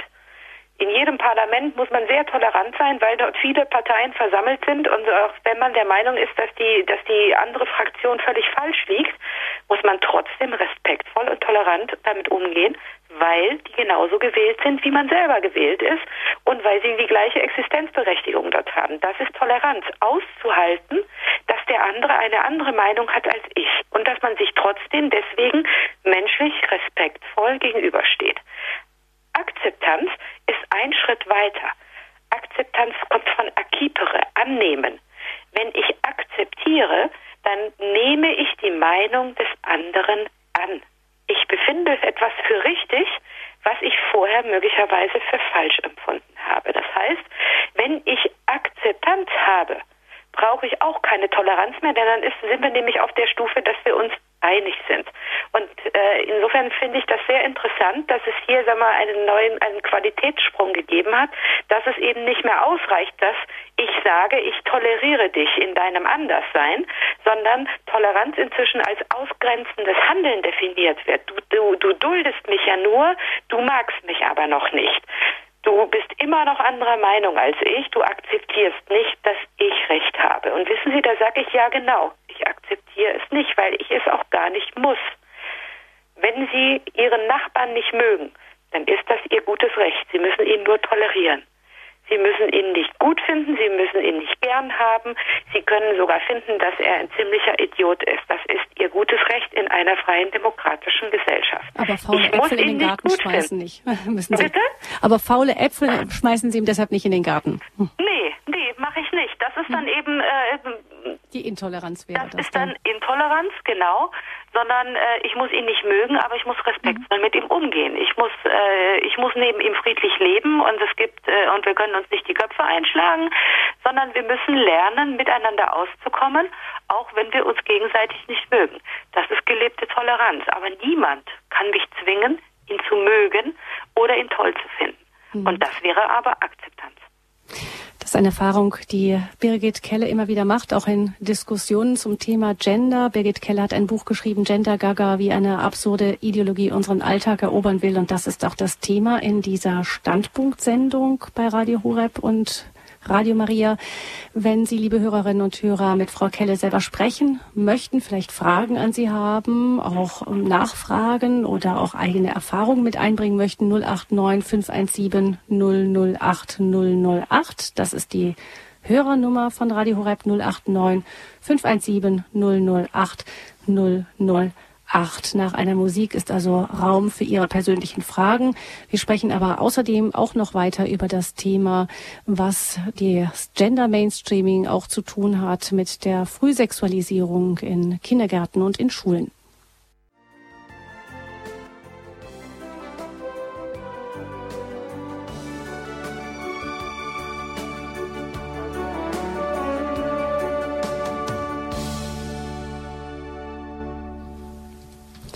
Gender Gaga, wie eine absurde Ideologie unseren Alltag erobern will, das ist unser Thema in dieser Standpunktsendung. Und der Gast Birgit Kelle, sie ist Journalistin und Buchautorin, Autorin unter anderem eines gleichnamigen Buches über Gender. Ich begrüße als erste Hörerin in dieser Sendung Schwester Ursula aus dem Land Brandenburg. Grüß Sie. Ja, hallo. Ähm, ich habe also ganz interessiert zugeguckt und werde mir auch ganz sicher eine CD bestellen für mich steht die Frage schon als Christin, wenn ich irgendetwas versuche klarzustellen, welcher sofort angegriffen. Und da fehlt mir eigentlich direkt so klar äh, die Aussage von Kirche. Und äh, wie soll man sich da auch jetzt als Christ verhalten? Die wollen ja auch in der Kirche getraut werden. Und die Kirche, also unsere katholische, stellt sich ja äh, dagegen. Schwester Ursula, das sind, glaube ich, dann äh, wenn ich es richtig verstanden habe, zwei verschiedene Spra Fragen gebe ich jetzt mal an Frau Kelle weiter. Das eine geht jetzt um, um Segnung, Trauung von homosexuellen Paaren. Das ist die eine Sache. Wir reden jetzt über Gender. Das heißt, es geht um die Frage, welches Geschlecht haben wir überhaupt erst einmal? Und da ist es ja auch so, Frau Kelle, ähm, dass Sie sagen, auch da sind, kommen von kirchlicher Seite oft unterschiedliche Botschaften. Ja, wir haben auf kirchlicher Seite ist es in der Tat so, dass man sagen kann, ähm, man hat deutliche Unterschiede, wie die evangelische Kirche und die katholische Kirche mit dem Thema Gender Mainstreaming umgeht. In der evangelischen Kirche ist ganz ehrlich in meinen Augen Hopfen und Malz bereits verloren. Die evangelische Kirche hat vor anderthalb Jahren ihr eigenes Genderzentrum äh, eröffnet in Hannover. Jahresbudget über 200.000 Euro, wo jetzt Gender-Theologinnen dabei sind, die ganze Kirchengeschichte nochmal unter Genderperspektive ganz neu zu deuten, äh, was so weit geht. Also vor ein paar Jahren bereits ist die sogenannte Bibel in gerechter Sprache ähm, von diesen Damen verfasst worden. Also das Exemplar, das wir zu Hause haben, ist wohl das in der ungerechten Sprache äh, wo die, die Frau in der, in der, auch in der Sprache der Bibel sozusagen sichtbar gemacht wird, wo auch natürlich die Definition äh, von Gott äh, in Frage gestellt wird, weil alleine natürlich äh, das Vaterunser zu beten äh, schon wiederum eine geschlechtliche Festlegung darstellt, weil wer sagt denn, dass Gott ein Vater ist, also männlicher Natur sozusagen. Das heißt, in der evangelischen Kirche ähm, ist man bereits dabei, ähm, die ganze Bibel und somit quasi unsere, unseren ganzen Glauben unter Gender-Perspektive noch einmal ganz neu zu denken und äh, auch die Geschlechtervielfalt in die Kirche mit hineinzutragen. Ähm, also ich hatte mal das zweifelhafte Vergnügen, mit der Leiterin dieses Genderzentrums ein Streitgespräch zu führen mit einem Magazin. Wir konnten uns nicht einmal auf die Genesis einigen, weil wissen Sie, ähm, ich habe versucht ihr zu erklären, in meiner, äh, in meiner Bibel steht da, als Mann und Frau schuf er sie. Es wird auch noch wiederholt zweimal. Ähm, das wollte die Dame nicht gelten lassen. Sie sagte, nein, Gott hätte nicht nur Mann und Frau geschaffen. Äh, Gott liebt die Vielfalt und Gott hat eben auch Homosexuelle und Transsexuelle und eben viele Geschlechter geschaffen. Und für all diejenigen will man jetzt Platz räumen, sozusagen, in, äh, in der Bibel. Das eben was so weit geht, dass man im Prinzip äh, die ganze, den ganzen Glauben nochmal neu überdenkt. Und Stichwort Unisex-Toiletten, äh, da hat die evangelische Kirche allen Ernstes im vergangenen Jahr eine eigene Internetkampagne gemacht mit dem schönen Titel Eine Tür ist genug, mit einem Videospot, mit einer Homepage dazu. Grundtenor war, wir öffnen quasi unsere Türen für alle Geschlechter und wir machen eine Toilettentür für alle, wo dann alle Geschlechter durchgehen. Und wissen Sie, eine Kirche, die sich mehr mit, der, mit den Toilettentüren beschäftigt als mit der Vermittlung des Glaubens, da habe ich langsam meine Zweifel, ob die noch auf dem richtigen Kurs sind. Das ist unter dem ähm, Dach der EKD lief genau, das. Genau, genau das da wird es wahrscheinlich auch unterschiedliche. Der EKD hm. passiert das Ganze. Es gibt ja. wahrscheinlich dennoch auch unterschiedliche Meinungen innerhalb der evangelischen Kirche zum Thema, aber das ist zumindest das, was, was jetzt von oben abgesegnet das ist. Das ist in der Tat so. Auch in der evangelischen Kirche ist das ein, ein, ein sogenannter Top-Down-Prozess. Das kommt nicht aus den Gemeinden, sondern es, also mir schreiben viele, auch evangelische Gläubige, mir, wir schreiben selbst evangelische Pastoren, die sagen, sie haben inzwischen aufgehört, an die EKD zu schreiben. Sie wissen auch nicht mehr, sie sind mit ihrem Latein am Ende. Sie versuchen es aus ihren Gemeinden quasi fernzuhalten, aber es wird im Prinzip von der EKD nach unten durchgereicht. In der katholischen Kirche wiederum ist es so, dass es jetzt die ersten Tendenzen dazu gibt, sich mit dem Gender-Thema genauso anzufreunden. Äh, wir haben diverse Schriftstücke und diverse Flyer, die neuerdings äh, in die Gemeinden fluten. Es gibt auch einen, auf der auch das Logo der Deutschen Bischofskonferenz draufsteht. Ähm, was all diese Flyer gemein haben, ist, äh, dass sie völlig ignorieren, was zum Beispiel Papst Franziskus durchaus auch schon zum Thema Gender Mainstreaming gesagt hat. Das heißt, in diesen katholischen Flyern wird völlig außen vor gelassen, äh, was ist eigentlich äh, aus katholischer Sicht äh, von äh, äh, von, von hochrangigen Personen schon gesagt wurde. Also Papst Franziskus hat es als äh, ähm, eine, eine diabolische äh, Theorie, glaube ich, bezeichnet. Er sagt, äh, er hat auch in anderen Zusammenhängen schon dazu Stellung genommen, dass äh, diese, diese ganze Genderbewegung offensichtlich doch eher ein Ausdruck davon ist, sich seine, seine eigene Geschaffenheit als Mensch nicht akzeptieren zu können. Und äh, wenn man eben diese Gender-Theorie sich ansieht, dann sieht man ja auch, sie ist mit dem christlichen Menschenbild überhaupt nicht vereinbar.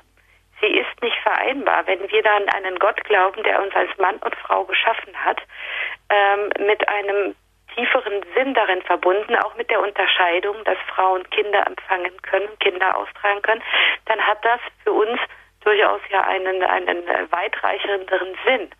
Und die Tatsache, dass hier Menschen glauben, sich ihr eigenes Geschlecht selber basteln zu können und selber definieren zu können, ist, sagen wir, aus, aus meiner Sicht, ich bin keine Theologin, aber aus meiner Sicht ist das doch ein sich über Gott stellen, dass ich meine, wenn ich mein Geschaffensein, so wie ich bin, nicht hinnehme, sondern sage, ich schaffe mich selbst, dann ignoriere ich mein Erschaffensein durch Gott.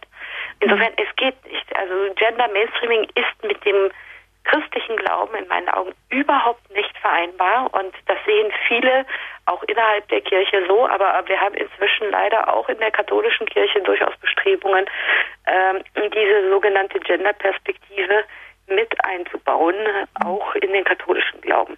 Ja, genau. Das also an Schwester Ursula, genau, Sie hatten das Thema angesprochen, eben Segnungen ja. für homosexuelle Paare und so. Das sind, denke ich, ist ein pastorales Thema. Da geht es nochmal darum, wie gehen wir mit Menschen um, einer anderen sexuellen Orientierung. Das ist sicher nochmal ein anderes Thema, wo, ja, wobei, wo es auch viel zu, ich, zu sagen ich wäre. Gerne, Aber sagen Sie auch gerne noch da was dazu. eingehen kurz, mhm. weil es ist natürlich, ja. äh, in der Tat ist es so, dass diese, äh, diese Genderbewegung eben ja auch vor der katholischen Kirche nicht Halt macht und ihre Forderungen in den Raum stellt. Eben, dass man eben sagt, äh, ihr diskriminiert uns immer noch. Gerade an der katholischen Kirche arbeitet man sich enorm ab, weil die katholische Kirche eben sagt, nein, Ehe ist für uns etwas zwischen Mann und Frau und deswegen trauen wir nur einen Mann und eine Frau, weil das ist für uns die Definition von Ehe. Und ein gleichgeschlechtliches Paar ist keine Ehe und dementsprechend trauen wir sie eben auch nicht bei uns in der Kirche.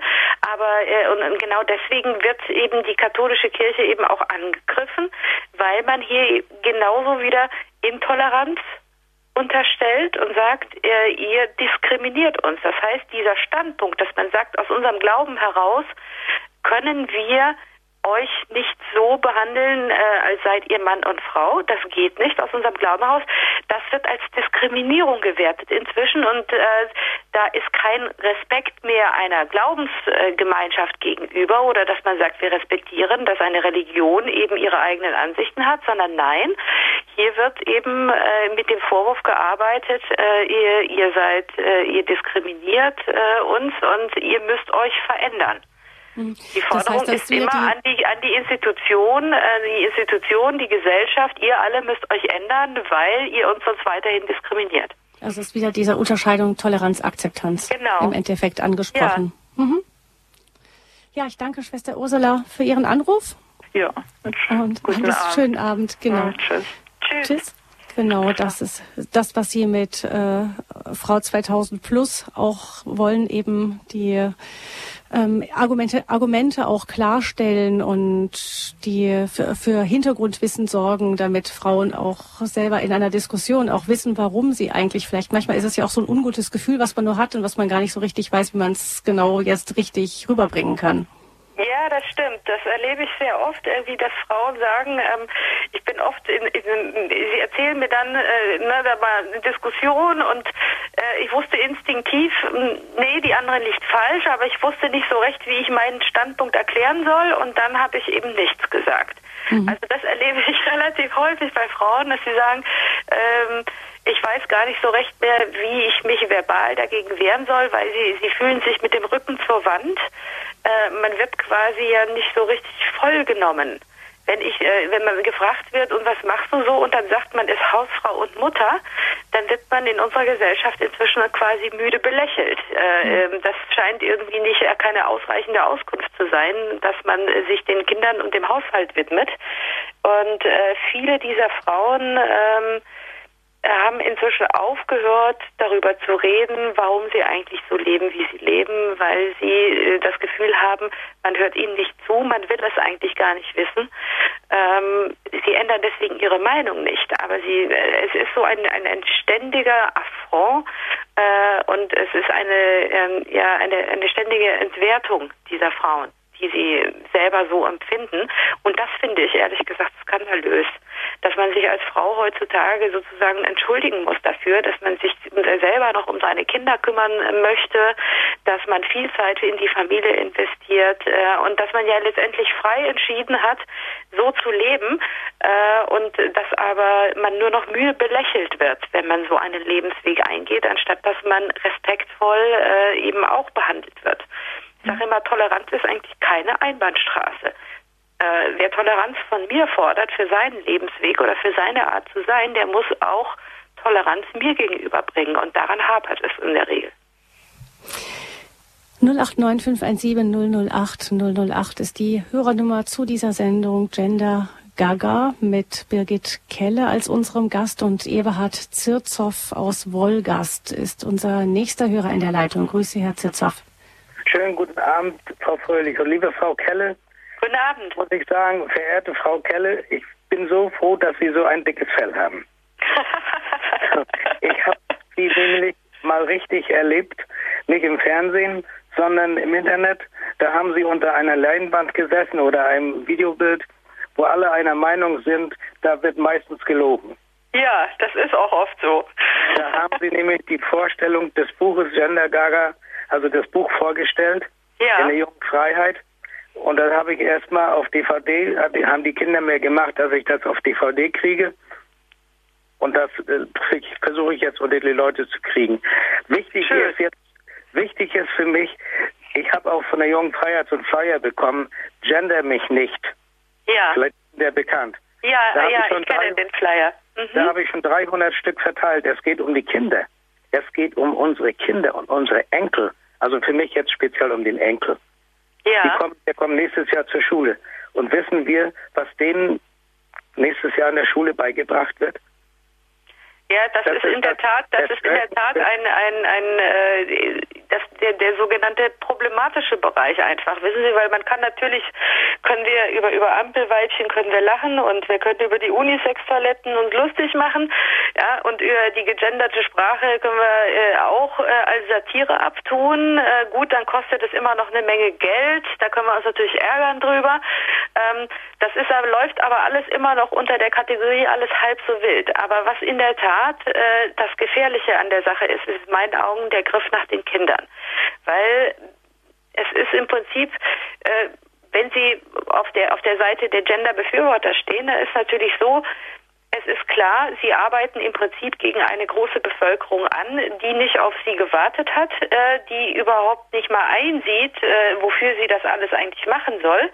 Und Sie und ich äh, sind für diese ganze Genderbewegung mehr oder weniger schon verloren, weil wir in unserer Identität als Mann und Frau, als Erwachsene in der Regel schon sehr gefestigt sind und nicht ständig über unser Geschlecht nachdenken müssen. Das heißt, wir sind sozusagen für äh, nicht mehr zu retten, ne? weil wir schon so determiniert sind, wie die sagen.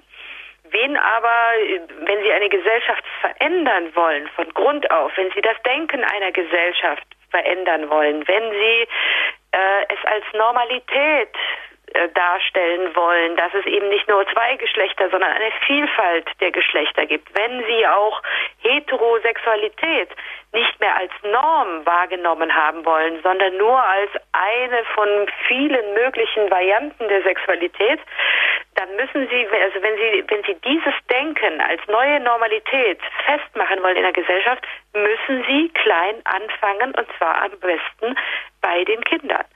Und ähm, es ist ein Zeichen von, von jeder totalitären Idee in der, im Verlauf der Geschichte gewesen, dass wenn Sie eine Gesellschaft verändern wollen, müssen Sie die Kinder in den Griff bekommen. Und das ist eben etwas, was sich jetzt gerade anbahnt bei uns an den Schulen, dass dieses Gender Mainstreaming über das Vehikel äh, sexuelle Vielfalt im Unterricht sichtbar machen, äh, flächendeckend an unsere Kinder herangetragen wird, sodass unsere Kinder von klein auf eben mit einer neuen Sichtweise auf Geschlecht und sexuelle Orientierung und so weiter groß werden. Und wo kriegen sie alle Kinder am besten? In den Kindergärten und in den Schulen, da wo die Eltern auch gerade nicht anwesend sind. Ähm, da kann man natürlich dann diese Sichtweise auf Geschlecht, äh, diese Neudefinitionen an die Kinder herantragen. Und die Eltern kommen dagegen nicht an, weil es ja eben so, äh, neuerdings als Bildungsthema gilt, dass Kinder möglichst viel und möglichst früh über alle möglichen sexuellen Spielarten Bescheid wissen und sich eben mit dem Thema Sexualität in einem Alter befassen, in dem es für sie noch überhaupt keine Rolle spielt. Und da müssen wir, da finde ich, da sind wir auch als Eltern gefordert, als Großeltern gefordert, weil das geht uns alle was an. Was die Frau Mewis, die, die Frau Mewis, die hat mir jetzt auch wieder ein Newsletter geschickt, wo sie ganz dringend anmahnt, die Eltern sollen aufwachen. Mhm. Sie sollen aufwachen. Das Vielleicht so nochmal, um, um zu hören, worum es konkret geht, Frau Kelle, was passiert in diesem Bereich zum Beispiel im Kindergarten schon jetzt? Es ist so, dass wir im Moment das Phänomen haben, dass es wie ein Lauffeuer durch die verschiedenen Bundesländer geht, dass überall versucht wird, ähm, sexuelle Vielfalt als äh, Bildungselement im Unterricht zu verankern. Äh, am, am, lautesten sind die Proteste dagegen in Baden-Württemberg. Da äh, in Baden, durch diese Proteste und die vielen Demos, die auch in, in Baden-Württemberg schon stattgefunden haben, haben wir da überhaupt erst uns mal mit dem Thema so richtig befasst. Aber es ist nicht nur in Baden-Württemberg, sondern sexuelle Vielfalt ist als Leitprinzip in Berlin längst verankert, in den Bildungsplänen in Nordrhein-Westfalen ist es auch längst verankert und äh, in Niedersachsen arbeitet man daran, in Schleswig-Holstein arbeitet man daran, in Thüringen wird wird es wohl. Das heißt, überall wird jetzt versucht, die Bildungspläne zu verändern und zwar dahingehend, dass ähm, das Themenfeld sexuelle Vielfalt fächerübergreifend unterrichtet werden soll in den Schulen. Auch hier wird immer gesagt, es ginge ja nur um Toleranz. Es geht nur um ein tolerantes Miteinander und so weiter. Ähm, aber es ist eben erkennbar, dass das Ganze eben nicht mehr nur unter dem Thema Sexualkundeunterricht läuft, sondern äh, eben breit gefächert im gesamten Unterricht stattfinden soll. Also während früher das Thema Sexualität ganz klar auf den Sexualkundeunterricht konzentriert war, äh, ist es so, dass das Themenfeld sexuelle Vielfalt jetzt überall mit reinspielen soll. Also auch in Deutsch, in Englisch, in Latein, in Kunst, in Musik, überall. Und wir haben also was man auch erkennt, ist, dass das Alter immer weiter heruntergesenkt wird. Also während früher das Thema Sexualität erst in der weiterführenden Schule zum Beispiel zur Sprache kam, dass der Sexualkundenunterricht irgendwann Klasse 8, Klasse 9 stattfand, haben wir jetzt inzwischen schon äh, den Sexualkundenunterricht in die Grundschule verlegt. Das heißt, äh, Ende dritter Klasse, vierte Klasse wird, äh, wird äh, Sexualkunde unterrichtet. Und damit ist auch noch nicht genug, weil es gibt jetzt inzwischen die ersten Materialien auch für Gender Mainstreaming im Kindergarten. Berlin, auch wieder Vorreiter, hat zum Beispiel auch eine so eine eine, eine Medienbox zusammengestellt für den Kind, also für Kindergartenkinder, so dass sexuelle Vielfalt schon Kindergartenkindern erklärt wird. Und wenn Sie sich anschauen, was es so international für Bestrebungen gibt, äh, die Deutsche Bundeszentrale für gesundheitliche Aufklärung hat gemeinsam mit der WHO, mit der Weltgesundheitsorganisation, ähm, ein äh, Schreiben äh, herausgegeben, wo sie sagen, eben sexuelle Aufklärung muss schon im Alter am besten ab vier Jahren stattfinden. Und wo sind die Kinder ab vier Jahren? Da sind sie in der Regel schon im Kindergarten. Das heißt, hier fühlen sich offensichtlich Menschen berufen, unsere Kinder schon im Kindergarten mit dem Thema Sexualität überhaupt, aber auch mit dem Thema sexuelle Vielfalt, also die Vielfalt der verschiedenen sexuellen Orientierungen und daraus resultierenden Familienformen schon im Kindergarten an unsere Kinder heranzutragen. Und da frage ich mich, wen nutzt das Ganze? Nutzt das unseren Kindern? Brauchen die das? Und die Antwort ist ganz klar, nein. Der Enkel von meiner Bekannten, Frau Kelle, der mhm. hat ein ganz vernichtendes Urteil gesprochen. Der hat gesagt, äh, daraufhin jetzt, weil das schon eine war Schulanfänger, die Erwachsenen sind Schweine. So mhm. hat war er, denn, war er denn konfrontiert mit irgendwelchem Material in der Schule, oder? Ja, ja, ja, ja, ja genau ja. so. Ja. Mhm. Ja, ja, es ist, es ist in der Tat. Also wir, ich kann immer so sagen, also es, ist, es gibt eine gute und es gibt eine schlechte Nachricht. Also die die äh, die schlechte Nachricht ist, dass wir inzwischen wirklich Materialien haben, auch für die Grundschule schon, wo man sagt, ähm, es ist schwierig und auch für den Kindergarten. Äh, äh, die gute Nachricht ist allerdings, dass es nur vereinzelt überhaupt zum Einsatz kommt, weil durch dieses föderale System, das wir haben in Deutschland, ist ja erstmal dieser ganze Bildungsbereich immer Ländersache. Das heißt, in jedem Bundesland muss das einzeln beschlossen werden. Es kann nicht zentral einfach äh, von Bundesebene äh, einfach durchgereicht werden, sondern in jedem Bundesland muss die Diskussion quasi nochmal eigen äh, stattfinden und in jedem Bundesland muss das nochmal neu verankert werden. Und dann ist es auch so, dass die Frage der Umsetzung an den Schulen und auch an den Kindergärten auch völlig unterschiedlich läuft und dass wir es Gott sei Dank im Moment noch nur immer mit ähm, Einzelfällen zu tun haben, wo einzelne Lehrer, Erzieher und so weiter übertreiben und die Kinder mit Materialien konfrontieren, die wirklich überhaupt nicht mehr altersgerecht sind. Aber die große Mehrheit der Lehrer und Erzieher sind in meinen Augen absolut immer noch vernünftig. Die Frage ist, wenn das Ganze in Bildungsplänen verankert wird, dann werden auch die Lehrer, die im Moment sagen, so einen Quatsch mache ich mit meinen Schülern gar nicht, die werden möglicherweise irgendwann gezwungen sein, das umzusetzen im Unterricht. Und dann fängt es an, kompliziert zu werden. Und deswegen ist es so wichtig, dass man überall in jedem Bundesland, wie jetzt eben auch in Baden-Württemberg im Moment massiv, dass man protestiert, dass diese Bildungspläne so überhaupt gar nicht erst verabschiedet werden, sondern dass diese Inhalte von vornherein rausfliegen, damit wir eben nicht zu dem Punkt kommen, dass äh, Lehrer möglicherweise gar nicht mehr entscheiden können, ob sie das machen, sondern es machen müssen. Hm. Dankeschön, Herr Zirzow, für Ihren Anruf in dieser Sendung.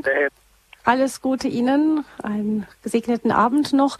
Ähm, vielleicht noch im im Anschluss an das, was Herr Zitzow gesagt hat, äh, Frau Kelle, ähm, jetzt sieht man aber, wenn man in den Kindergarten gerade kommt, es scheint mir ja so zu sein, dass, ähm, dass die Kinder selber, wenn man so rumschaut, also da, dass die ja völlig äh, das Gegenteil auszudrücken scheinen, wie, als das, was man ihnen da vorsetzen will. Denn ich meine, jetzt, ich meine, Rosa und Lilifee und so weiter ist ja irgendwie ähm, wie nie zuvor. Star Wars bei den Jungs und irgendwelche kriegerischen ähm, ja, Bilder und so, die die Jungs gerne anschauen. Die Mädchen laufen in Röckchen rum und mit langen Haaren. Das war ja noch in den 70er, 80er Jahren ganz anders. Da sahen die Mädchen ja fast manchmal bubenhafter aus als heute. Das heißt, irgendwie scheint ja gerade dieses äußere Bild, gerade dem Gender Mainstream absolut, äh, das, das absolut Lüge zu strafen. Ja, und deswegen, äh, deswegen kommt ja auch der Vorwurf aus dieser Gender-Bewegung, dass wir eben unsere Kinder sozusagen schon von klein auf in sexistische Stereotype hineinerziehen würden und man eben gerade deswegen ähm, weil es so stereotyp ist mit diesem Pink und Hellblau und so weiter, dass man das unterbinden müsse, damit eben die Kinder äh, nicht von klein auf äh, in, in eine Geschlechterrolle hineinerzogen werden. Also die sagen, das ist die Kinder, äh, auch die Mädchen, die jetzt quasi äh, Barbie-Puppen äh, lieben und Hello Kitty und Lilifee und den ganzen pinken Wahnsinn, äh, die behaupten, das kommt ja gar nicht von den Mädchen selber, sondern das ist schon quasi von zu Hause aus mit auf den Weg gegeben, weil die Eltern äh, äh, eben geschlechtsspezifisches Spielzeug kaufen und die Kinder, die Mädchen in Pink einkleiden. Und also das käme gar nicht aus den Kindern selber, sondern das ist schon Rollenzuweisung durch die Gesellschaft und muss natürlich dementsprechend unterbunden werden, damit unsere Kinder nicht äh, ähm, äh, also dass sie noch zu retten sind sozusagen. Ich halte das für unglaublichen Quatsch. Also ich habe das selber bei uns zu Hause gesehen, wie das ähm, wie das läuft, so wenn sie Jungs und Mädchen haben und sie können zwar versuchen, also wir haben zwei Jungs und wir haben zwei Mädchen. Insofern habe ich lebendes Anschauungsmaterial zu Hause rumlaufen, wie das so ist und wie sich Kinder entwickeln. Und da kann ich nur sagen, ähm, sie können zwar versuchen, Jungs und Mädchen gleich zu erziehen. Und wir haben in unserem Haus ja auch Spielzeug, das für alle zur Verfügung steht. Wir haben ja nicht so äh, nach dem Motto, nee, da, äh, wir haben ja nicht nur Mädchenkram oder nur Jungenkram, sondern es liegt alles da. Und gerade die nachwachsenden Geschwister, die hatten ja das breite Angebot im Kinderzimmer rumliegen. Und dann stellt man trotzdem fest, die Mädchen greifen zu den Mädchensachen und die Jungs greifen zu den Jungssachen.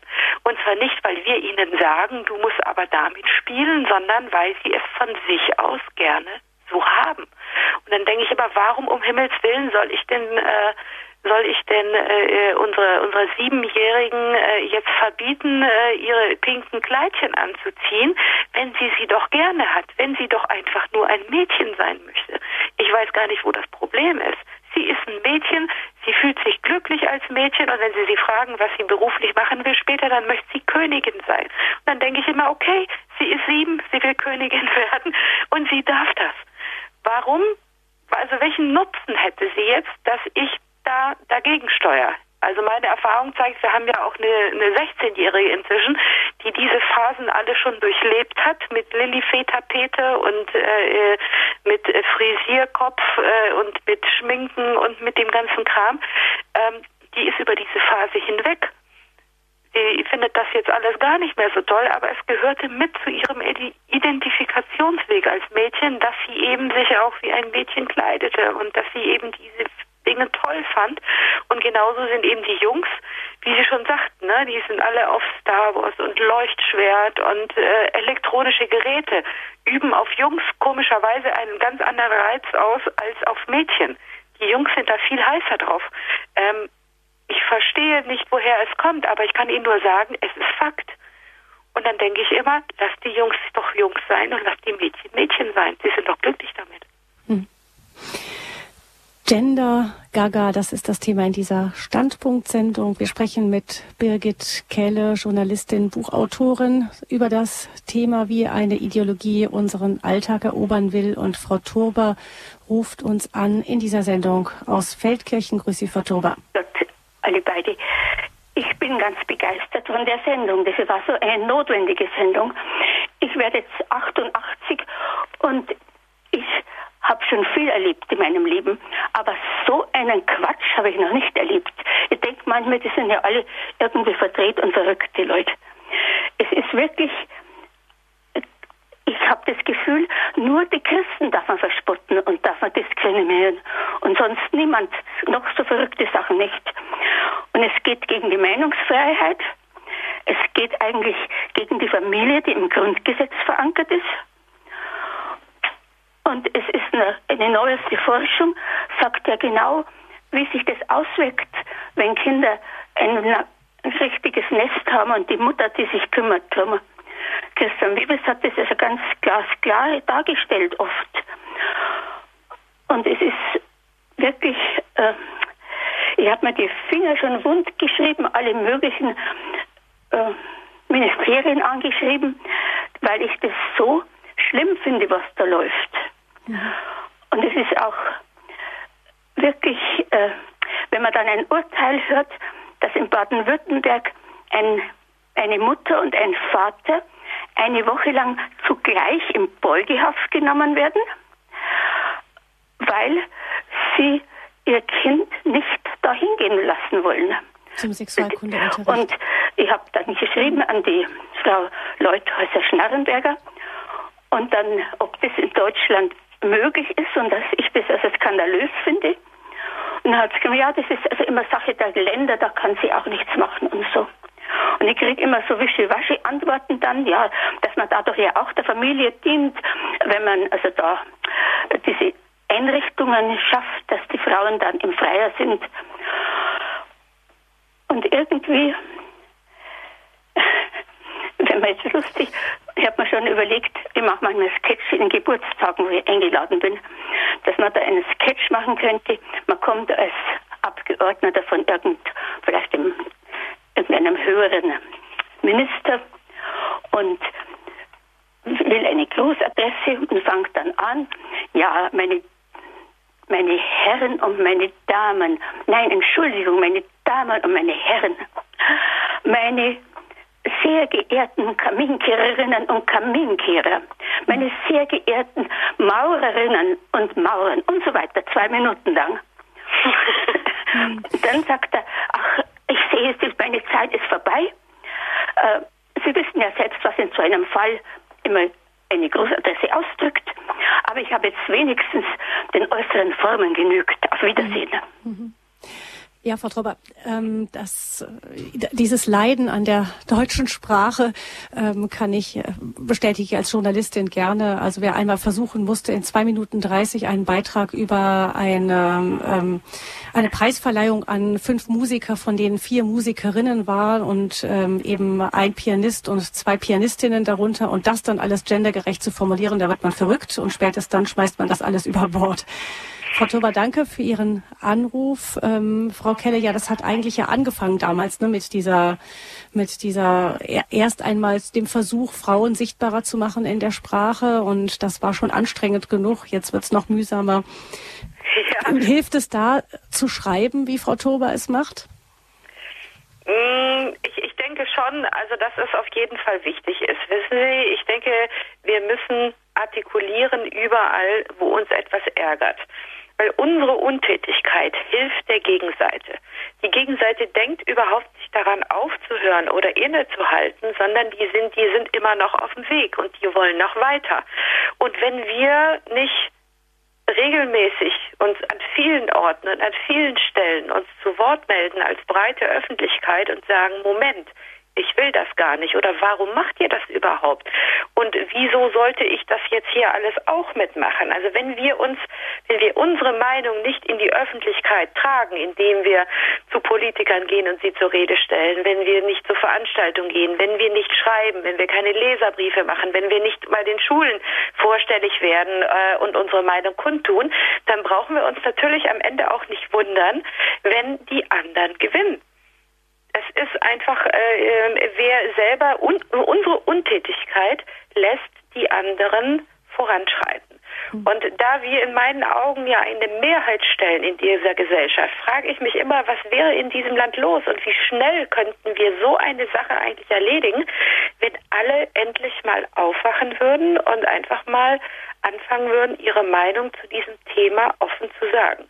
Ich weiß, dass das nicht einfach ist weil ich weiß, dass viele Angst haben auch davor, in, gerade auch in diesem Themenbereich Stellung zu nehmen, weil man sofort in so eine homophobe Ecke gestellt wird. Ne? Man, man ist ja sofort, wird man quasi als Radikaler bezeichnet, man ist sofort homophob und so weiter. Also ich habe das ja in der Öffentlichkeit nun schon mehrfach durch.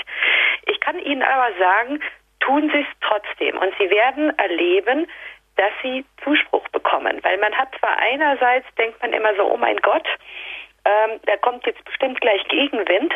Es passiert aber auch noch eine zweite Sache, nämlich dass plötzlich Menschen um sie herum ihnen zustimmen.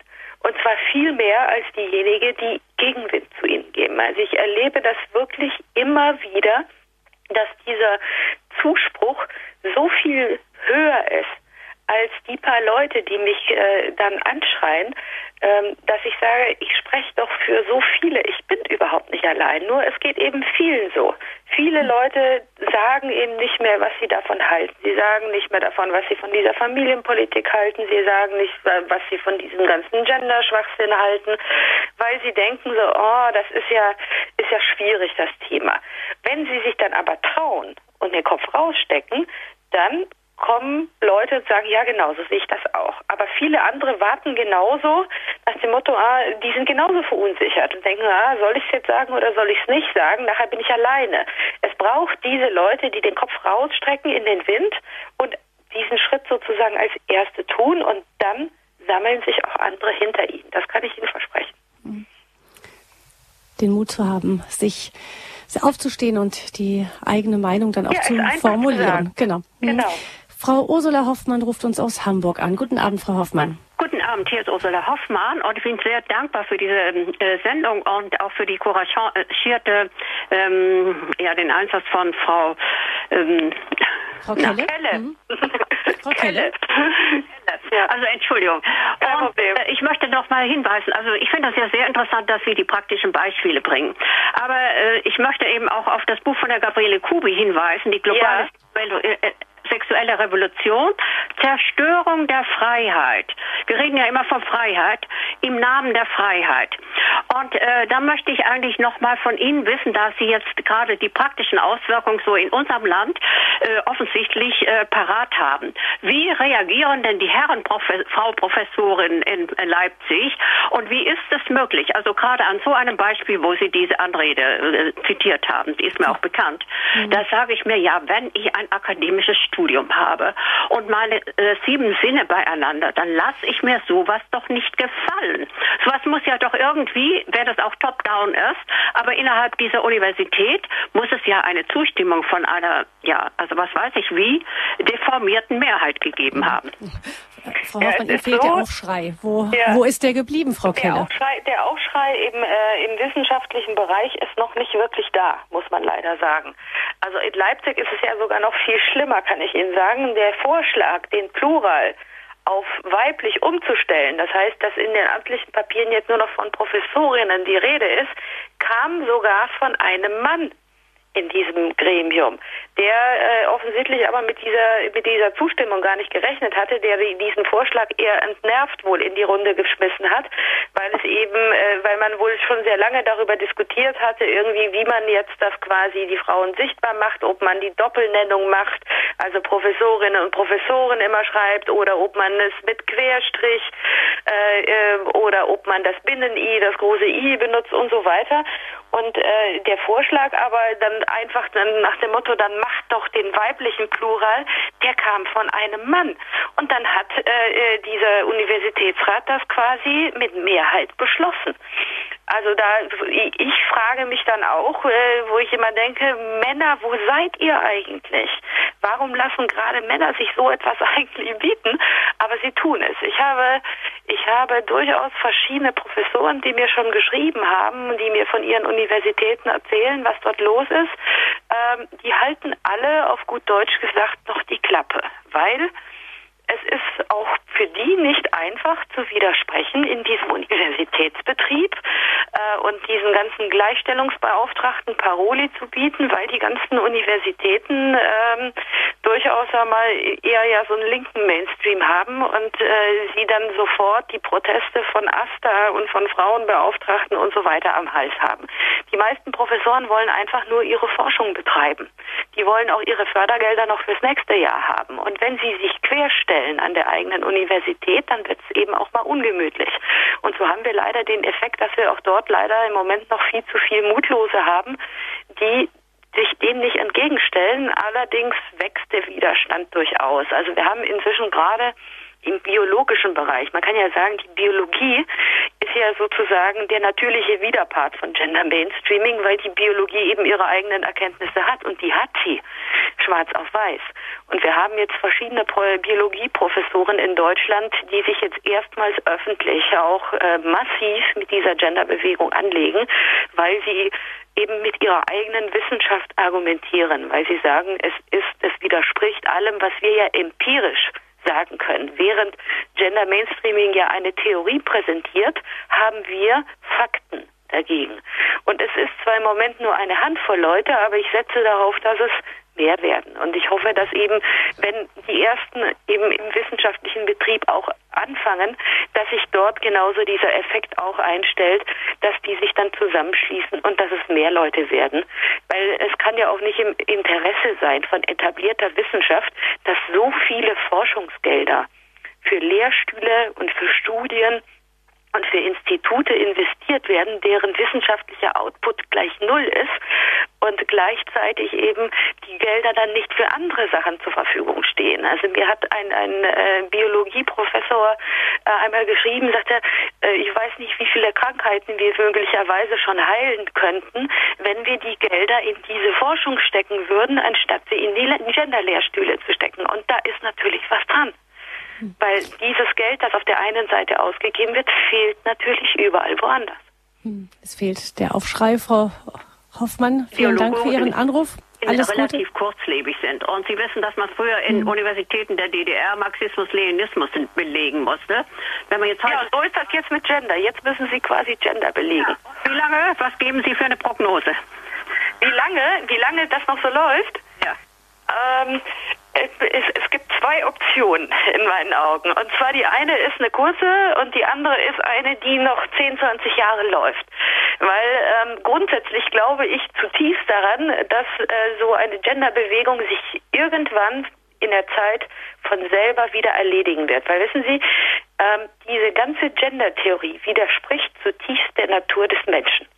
Und alles, was der Natur des Menschen widerspricht, hält sich nur mit Druck. Und sobald der Druck abfällt, ähm, stellt sich sozusagen der Natur Urzustand wieder ein. Ähm, Sie haben, wir haben das im politischen Bereich schon mehrfach erlebt. Nehmen Sie den Kommunismus zum Beispiel.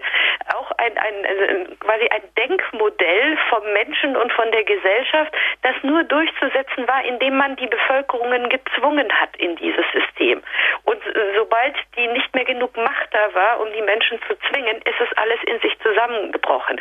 Ähnlich ist das mit Gender Mainstreaming. Sie können im Moment wird quasi der Bevölkerung das aufgezwungen, wenn dieser Druck nicht mehr aufrechterhalten werden kann, bricht es in sich zusammen, weil die Menschen dann wieder einfach ganz normal das tun, was sie von sich aus tun würden.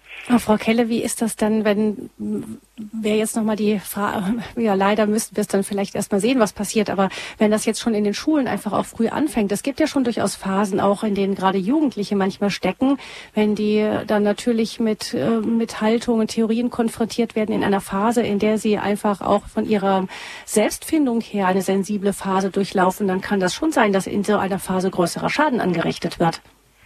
Der Schaden kann angerichtet werden, kann allerdings nur angerichtet werden dort, wo Familien nicht mehr ihre Aufgabe erfüllen. Insofern ist es eben in meinen Augen auch enorm wichtig, die, äh, die Kraft der Familien zu stärken, weil ein Kind, das in einer, in einer guten Familie groß wird, das äh, Eltern hat, die auf das Kind achten und ihm Werte vermitteln, so ein Kind ist resistent gegen gegen, gegen solchen Kram, der in der Schule erzählt wird. Das Problem ist da, wo das Elternhaus nicht mehr gegensteuert oder wo vom Elternhaus eben nicht mehr viel kommt. Das heißt, wenn im Elternhaus nicht mehr erzogen wird, wenn im Elternhaus keine anderen Werte mehr vermittelt werden, dann ist natürlich das, was in der Schule passiert, sozusagen das Einzige, was bei diesem Kind ankommt. Bei den Kindern, wo zu Hause etwas anders ankommt als in der Schule, da glaube ich, dass diese Kinder durchaus auch äh, durch, äh, reflektieren können oder jedenfalls diesen Widerspruch äh, zum Anlass nehmen, um über die Sache nachzudenken, aber sie haben noch einen Widerspruch, sie haben noch eine Gegenmeinung sozusagen, die da noch steht und das Elternhaus ist in der Regel stärker als die Schule. Auch das ist eine, eine quasi eine, eine pädagogische Binsenweisheit, dass sie mit der Schule eigentlich nur schwer gegen ankommen, äh, weil das Elternhaus und der Einfluss aus dem Elternhaus doch enorm groß und stark ist. Und deswegen ist es wichtig, dass Familie gestärkt wird, dass Zusammenhalt in der Familie gestärkt wird, dass Familien noch Zeit finden füreinander. Und deswegen verwundert es aber wiederum auch nicht, dass eben Familie einem größeren Angriff ausgesetzt ist inzwischen in der Gesellschaft, dass man an allen Ecken und Enden versucht, Familie zu schwächen. Das eine greift in das andere sozusagen hinein. Wenn Sie an die Kinder ran wollen, müssen Sie es einerseits flächendeckend in den Schulen vermitteln.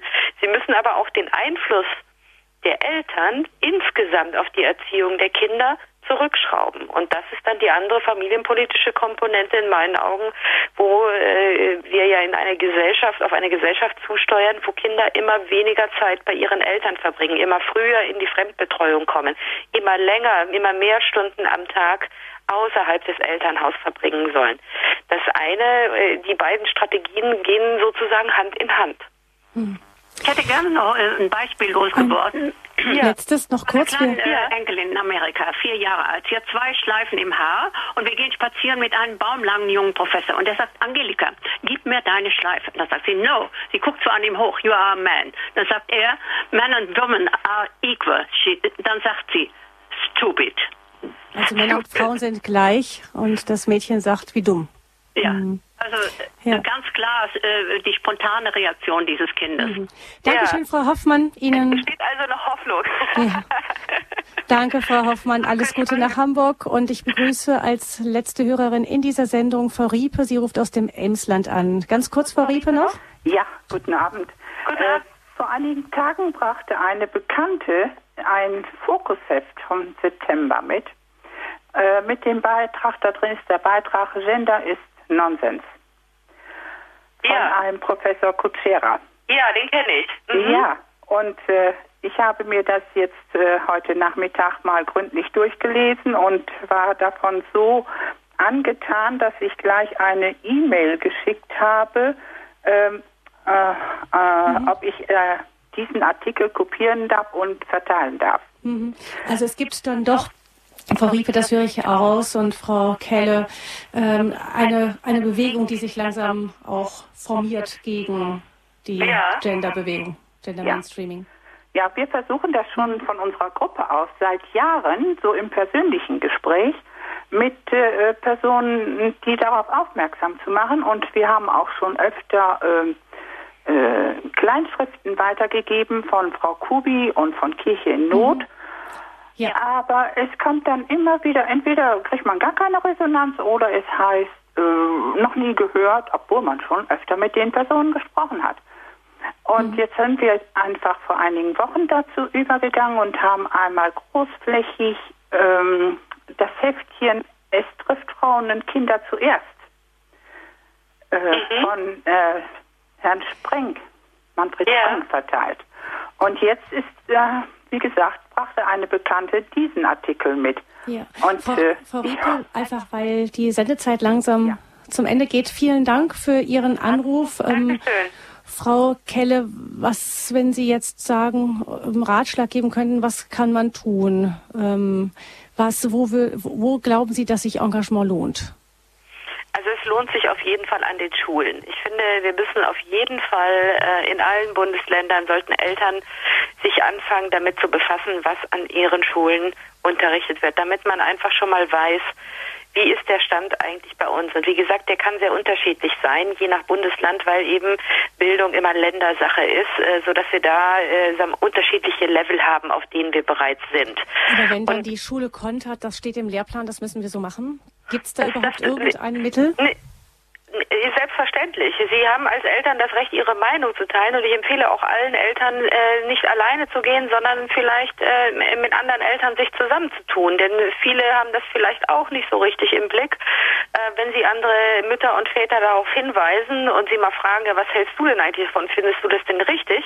In der Regel werden, wenn sie das den Eltern äh, zeigen, werden die das auch nicht gut finden, so dass man sich mit mehreren Eltern zusammentut. Dann haben sie durchaus haben Sie schon als Eltern noch was zu sagen. Sie können Ihr Kind nicht aus dem Unterricht rausnehmen, aber Sie können selbstverständlich Ihre Meinung kundtun. Und oft, oft reicht es ja schon, wenn äh, Schulen wissen, oh, wir haben hier aufmerksame Eltern, die gucken uns auf die Finger.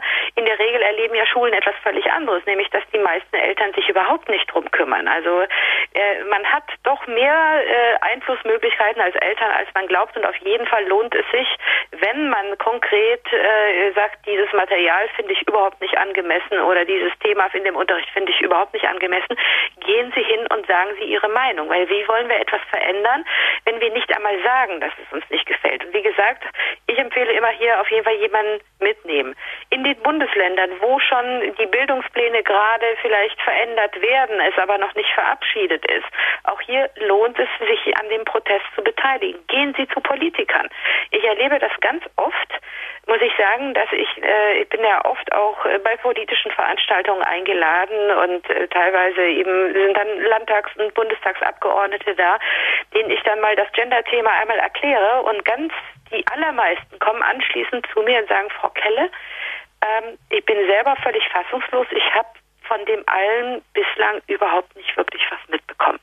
Das heißt, ähm, an vielen Politikern ist das Thema auch völlig vorbeigegangen, weil sie sich mit dem Thema nicht befasst haben. Dieses ganze Gender-Thema lief ja immer über, ähm, sag mal, das Ressort Frau und Familie.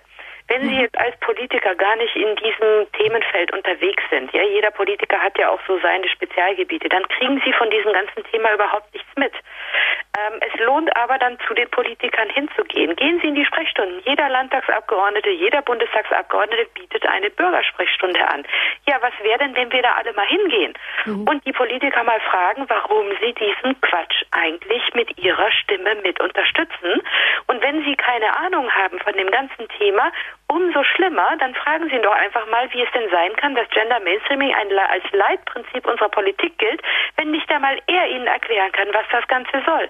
Wir müssen auch die Politiker für das Thema sensibilisieren, weil viele da nicht, äh, wie sagen, da ist keine Verschwörung im Gange, sondern es ist einfach viel Unwissen nach wie vor. Und wenn wir wollen, dass dieses Thema in die Öffentlichkeit kommt und wenn dies, dass dieses Thema einmal ernsthaft diskutiert wird, ob wir das überhaupt wollen, dann müssen wir eben auch an Politiker rangehen. Gehen Sie zu politischen und, Veranstaltungen. Zu politischen Veranstaltungen in der ja. eigenen Bekanntschaft in der Schule, Gender Gaga, eine absurde Ideologie will den Alltag erobern und was wir dagegen tun können, haben Sie uns gesagt. Frau Kelle, ganz herzlichen Dank für diese Sendung und wir wünschen Ihnen allen bestimmt von Herzen alles, alles Gute für Ihr weiteres Engagement. Vielen herzlichen Dank dafür und auch für die Sendung heute.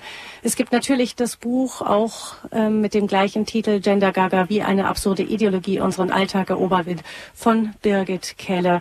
Sie finden alle Angaben dazu im Internet unter www.horeb.org. Ich verabschiede mich von Ihnen. Danke fürs Zuhören. Ihre Gabi Fröhlich. Alles Gute und noch einen gesegneten Abend.